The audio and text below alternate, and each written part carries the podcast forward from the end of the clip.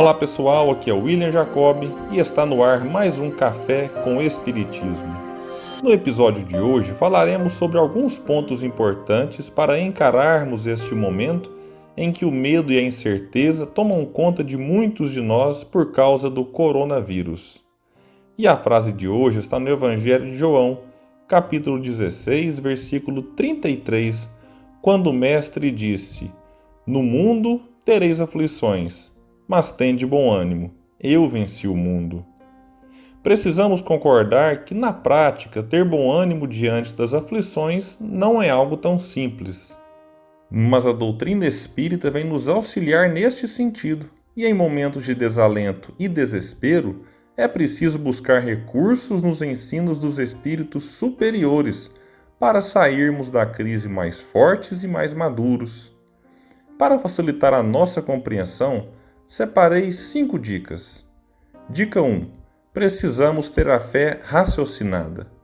Necessitamos ter fé na providência divina, buscar na oração um recurso a mais para situações difíceis, mas não podemos abrir mão das orientações vindas da ciência.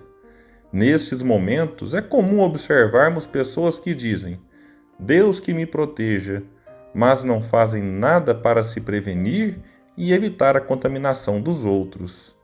A prece é sempre bem-vinda nessas horas, mas não podemos dispensar a higiene das mãos, o álcool em gel e outras dicas que estudiosos da área nos oferecem. Dica 2. Estudemos as leis naturais.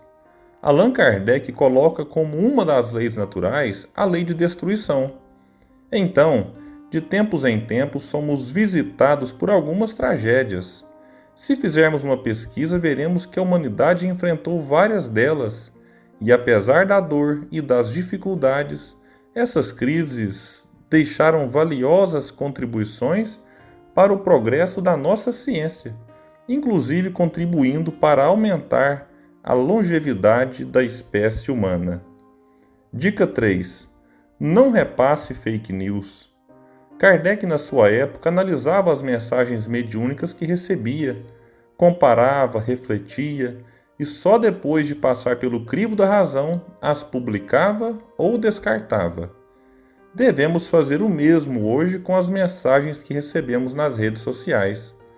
Na dúvida se alguma notícia é ou não verdadeira, cheque no Google, é super simples e rápido uma informação falsa pode causar muitos transtornos. Dica 4. Espalhe boas notícias. Ao invés de repassar fake news e notícias alarmantes, repasse informações interessantes que tranquilizem as pessoas. Claro que não podemos distorcer a realidade, não é isso. Num mundo em que muitos só se preocupam em chamar a atenção com notícias que causam mais pânico e desespero, façamos a diferença divulgando as boas notícias que envolvem o coronavírus, inclusive. Numa rápida pesquisa, achei estas informações que podem nos tranquilizar um pouco. Sabemos quem ele é. É a informação 1. Em uma semana, o vírus foi identificado.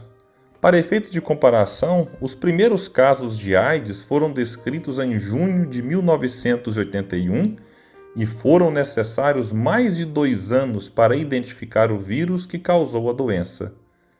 Segunda informação positiva, sabemos como detectá-lo. Os exames estão cada vez mais rápidos. Terceira, cerca de 80% dos casos são leves.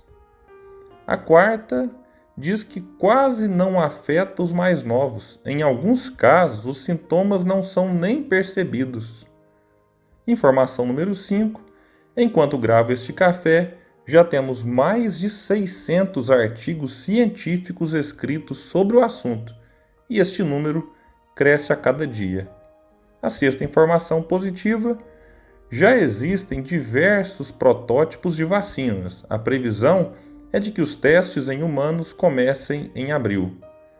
E a última boa notícia é de que há mais de 80 ensaios clínicos com antivirais sendo desenvolvidos. E as boas notícias não param por aí. Basta uma rápida pesquisa e nós encontraremos algumas outras. Mas vamos para a dica número 5 e a última deste café. A dica então é que tudo passa. Não podemos ignorar a gravidade da situação, afinal de contas, muitas pessoas já morreram e muitas famílias estão enlutadas. E nem sabemos quando tudo voltará ao normal, mas já passamos por vários momentos difíceis e também passaremos por este. Que saibamos extrair algo de positivo em meio ao caos e crescer em meio às incertezas do momento, sabendo que acima de tudo existe uma inteligência suprema que dirige o universo. Muita paz e até o próximo Café com Espiritismo.